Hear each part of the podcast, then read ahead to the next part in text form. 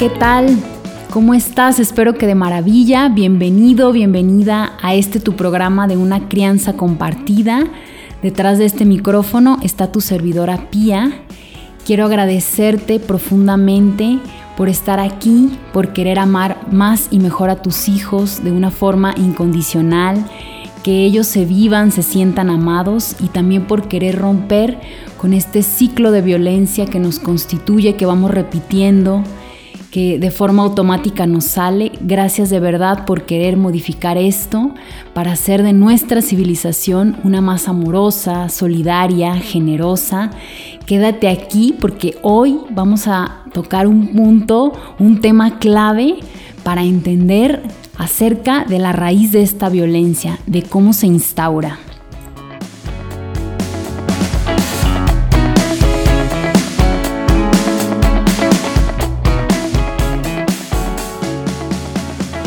Y bueno, vamos a comenzar desde el principio, desde cómo inicia nuestra vida. Quiero decirte primero que nada que si tienes hijos adolescentes o si conoces a alguien que tenga hijos adolescentes, este programa también es para ese papá o esa mamá con hijos adolescentes, porque porque la adolescencia es el reflejo de la infancia, es la consecuencia de toda la infancia, de todo lo que vivió este joven. Entonces, para entenderlo, para entender lo que ahora manifiesta en el presente, hay que entender desde el inicio de su vida. Entonces, esto nos va a abrir el panorama, nos va a abrir la, la mirada para poderlo comprender mejor, para poder poner palabras a esto que manifiesta. Si no, es como mirar la última escena de la película y no, y no haber visto desde el inicio no vamos a entender nada si vemos el final. Entonces es por ello la importancia también para estos papás con hijos adolescentes que ahora están en gran sufrimiento, tanto los papás como los jóvenes, por esta gran distancia, esta gran incomprensión que tenemos, primero de nosotros mismos como padres y luego de nuestros propios hijos. Entonces vamos comenzando. Nace un bebé, nacen nuestros hijos o nacemos nosotros. Vamos teniendo esta mirada paralela siempre, porque lo que acontece en un inicio en nuestra vida, luego también va a ser los recursos que vamos a tener o las vivencias que vamos a tener cuando nosotros mismos nos convertimos en padres. Entonces llega un bebé al mundo y nosotras como mamás recién eh, paridas con nuestro hijo recién en brazos, vamos a sentir que nuestro bebé demanda demasiado. Tal vez a veces no lo podemos recordar porque pasó hace mucho tiempo, a lo mejor con nuestros hijos chiquitos todavía lo podemos recordar, a lo mejor tenemos algunos flashazos, o a lo mejor estamos ahorita justo con nuestro bebé en brazos, ¿sí? Entonces tenemos la vivencia de que este bebé es demasiado demandante, que requiere un nivel de atención, de cuidado que nos supera. Entonces estamos sumergidas aquí y estamos esperando un poco de libertad. A veces unos días después del parto pensamos, ¿y cuándo voy a tener mi vida normal? ¿O cuándo libremente voy a poder ir al baño o bañarme o cocinarme algo o comer calientito? ¿Sí? Y empezamos con, con en la mente empiezan peleas mentales, ¿sí? Que se va a mal acostumbrar si lo atiendo de más, se va a hacer caprichoso, este bebé no tiene, no tiene límites, ¿cómo lo voy a educar? ¿Lo voy a malcriar? Y empieza toda esta guerra mental, ¿sí? Una guerra entre lo que debería de ser o cómo lo imaginé o mis propias expectativas o las expectativas de la gente alrededor o lo que dice mi propia madre o mi, familia en contra ya de lo que está requiriendo el bebé. Entonces, bueno, acá empieza nuestra mente a que necesita límites, a que a todo esto, sí, que lo voy a mal acostumbrar, sí, que se va a hacer caprichoso, berrinchudo. Y ya tenemos el miedo instaurado dentro de nosotras.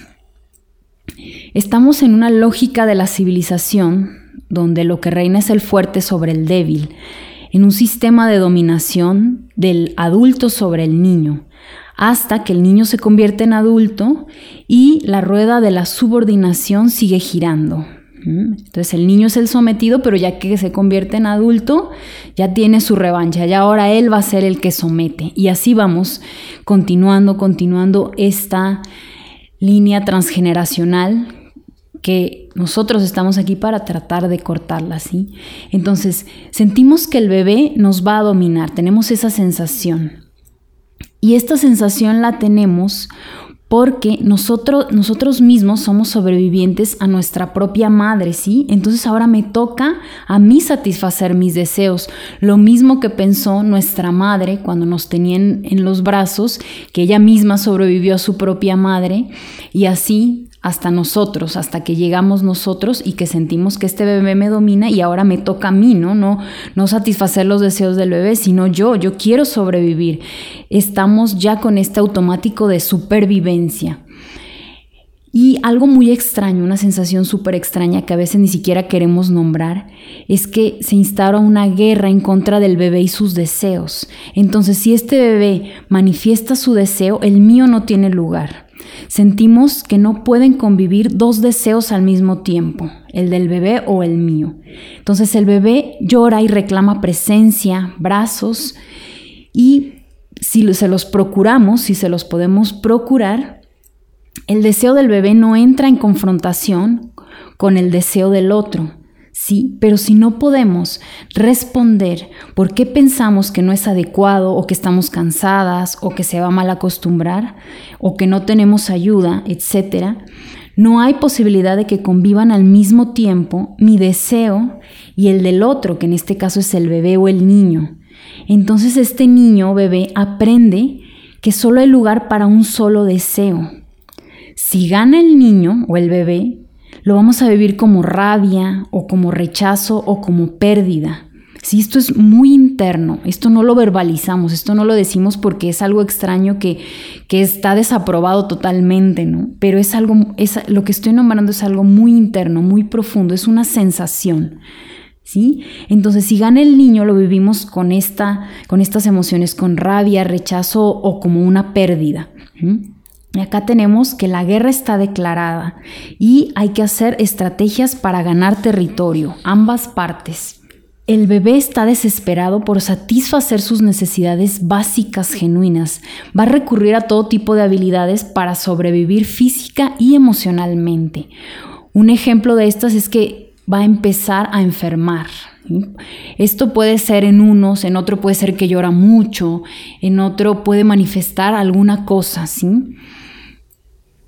Entonces este esta guerra por el deseo personal continuará con más fuerza, ¿sí? Y vamos a empezar a encontrar opiniones que nos den la razón, ¿sí? Acá vamos a sacar esta artillería pesada con psicólogos, médicos, coaches, etcétera. Vamos a estar buscando alianzas para sentir o nosotras tener, buscar tener la razón y que el niño no tiene la razón.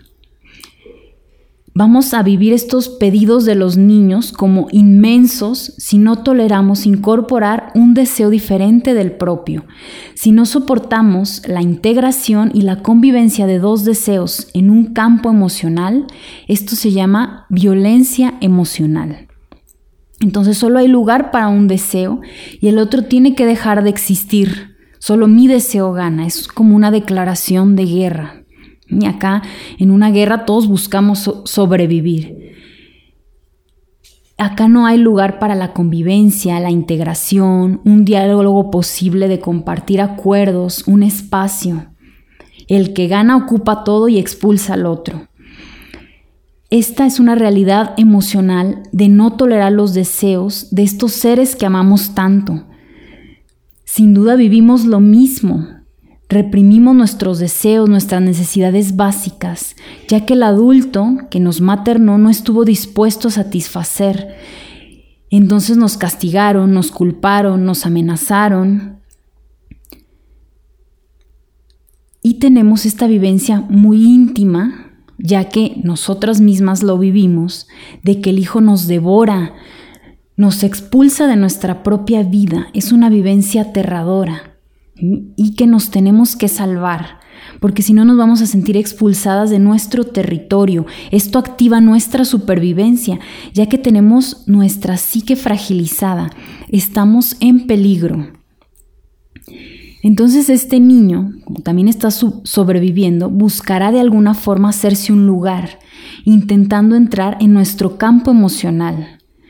Entonces cuando estemos platicando tranquilamente con alguna amiga, nos va a interrumpir, o van a llegar los berrinches, las enfermedades, los malos comportamientos, o también se va a sobreadaptar e ir reprimiendo todo, que esto es una bomba, después va a salir. Y vamos a decir que necesita límites, vamos a buscar tips, consejos para crear niños felices y que se porten bien y que no nos molesten. Y acá tenemos, seguimos perpetuando el sistema de dominación del fuerte sobre el débil y no registramos el sufrimiento que conlleva todo esto. El deseo de uno aniquilando la voz del otro, el más fuerte obteniendo suficientes argumentos para tener la razón.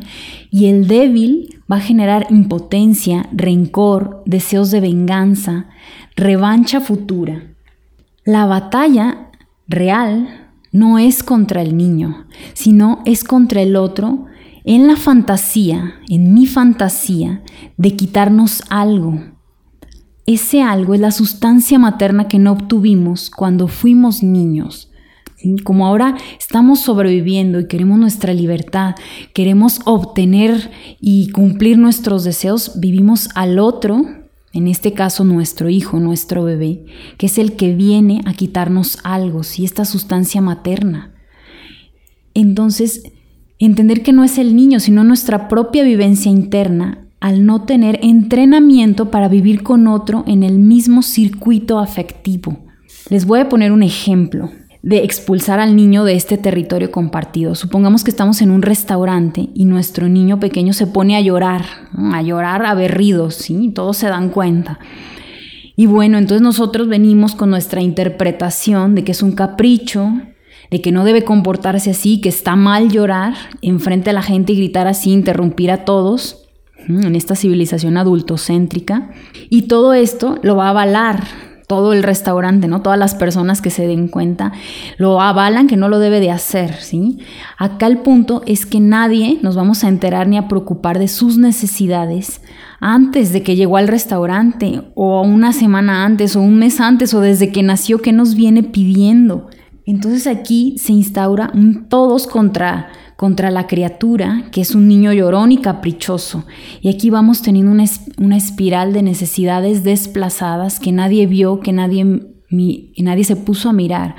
Una incomprensión, una desacreditación de las molestias que este niño tenga. Creemos nosotros que hacemos lo mejor para él, ¿no? Por su propio bien. Lo vamos a educar para que aprenda a portarse bien, lo triste es que el niño tiene necesidades básicas y genuinas que no comprende y no nos tomamos el tiempo de averiguar y traducir, de nombrar. El niño no las puede organizar dentro de sí, no las puede pedir. Necesita un otro que lo haga por él. Se siente insatisfecho, no tiene este confort emocional. Entonces los niños vamos a ir organizando sistemas para defendernos y vincularnos. Un niño no sentido, no satisfecho, no acompañado y que no puede ingresar en el territorio emocional de mamá, no es tomado en cuenta, siente una batalla instaurada entre dos deseos irreconciliables y va a tener una lucha por satisfacer sus necesidades primordiales. Esto se va a llamar mecanismos de supervivencia. Y acá es como nace la violencia, ¿sí? La, violencia nace desde el hogar y luego se va hacia el mundo. Y la instalamos los adultos al no, al no estar dispuestos a compartir nuestros territorios afectivos con los niños, cada vez a tener acuerdos, tomar en cuenta sus deseos. En el capítulo de Felicidad y Límites hablo profundamente de esto, de sus deseos y de los límites, para que lo escuchen.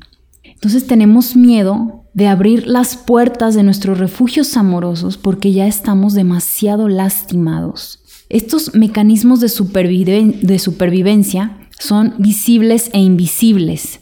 ¿sí? Los vamos a, para efectos de aprendizaje, de teoría, los vamos a dividir en cuatro.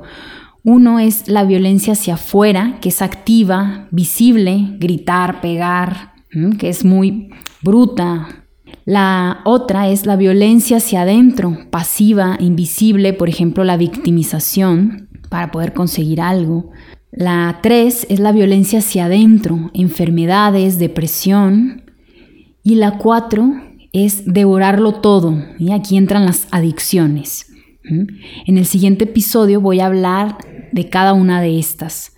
Todas estas formas de violencia, ya sean activas, pasivas, concretas o sutiles, son a partir de la falta de maternaje, de calidez, atención, amor, brazos, altruismo, generosidad, paciencia, comprensión, sentir al otro por medio de los sentidos, la fusión emocional, la leche materna, el cuerpo, la mirada, la presencia. Todo esto que fue recibido o no desde el nacimiento y durante toda la infancia por parte de nuestra madre o nuestra persona maternante en ese momento. Nosotras no sabemos maternar o paternar si no hemos recibido todo este caudal de presencia y disponibilidad amorosa que hubiéramos necesitado. Entonces, desde la vivencia del bebé o niño, toda experiencia sin suficiente sostén y apoyo es sinónimo de violencia, es una vivencia de hostilidad. Porque no solo buscamos la supervivencia física, estar bien alimentado, higienizado. Necesitamos un adulto para sobrevivir porque llegamos sin autonomía. Lo necesitamos por varios años para después poder salir más solos. Y además de este alimento, higiene, calma, silencio para dormir, también necesitan los niños contención, protección, calor, cercanía de otro cuerpo, leche materna, mirada, palabras, alguien que haga de mediador entre nosotros y el mundo externo. Estamos en fusión emocional, estar en esta fusión emocional. Y también palabras que transmitan la verdad sobre lo que nos pasa y lo que le pasa a nuestra madre. La mayoría llegamos al mundo sin una madre, capaz de sostener y entregarse a la inmensa necesidad de ser maternados. Esa falta de maternaje la sentiremos con diversos grados de hostilidad emocional. Hay muchas formas posibles para lograr la supervivencia emocional que luego se van a convertir en modos de violentar al otro y así en guerras emocionales vamos a perpetuar la violencia en el mundo. Y bueno, acá tenemos todo este panorama para entender, ahora más, entendernos cómo nace la violencia en nosotros, cómo vienen estos automáticos de violencia y cómo empiezan también nuestros hijos, porque nuestros hijos aprenden de nosotros. Nosotros, si educamos a nuestros hijos golpeando, los vamos, ellos van a solucionar las cosas golpeando. Si no los respetamos, ellos no nos van a respetar. Si gritamos, van a gritar. Un niño se comporta mal porque se siente mal, pero primero es quitar el foco del comportamiento y ver qué nos pasa como papás, cómo nos sentimos, cuál es nuestra propia historia, para luego poder maternar y paternar de formas más respetuosas, amorosas. ¿Cuál es el nivel de maternaje recibido, cuál es el nivel de amparo o desamparo recibidos durante mi propia infancia para saber cuáles son mis recursos para poder criar. Y acá es donde empieza la historia, no en el berrinche que me acaba de hacer porque quiere un juguete. Esa es mirar la última escena de la película. Y bueno, para mirar más profundo la propia historia, yo te invito a hacer tu propia indagación personal en esta terapia de la biografía humana. Si estás interesado, inscríbeme. También estoy por abrir un grupo de mamás y papás donde de forma virtual nos vamos a juntar una vez al mes y voy a exponer algún tema y vamos a estar ahí compartiendo y sosteniéndonos en red. Si te interesa también, escríbeme para anotar tu lugar. Y bueno, espero que esto sea de gran ayuda para sentirte una más aliviado y también más dispuesto, más disponible y que nos ayude muchísimo a reflexionar y a tener un gran crecimiento personal. Y bueno, te recuerdo seguirme en mis redes, en Instagram y Facebook, pia.medeli. Si quieres también puedes escribirme a mi correo piamedeli.gmail.com. Comparte con quien creas que lo necesite. Y, y bueno, aquí estamos a la orden. Te mando un abrazo y muchísimas bendiciones.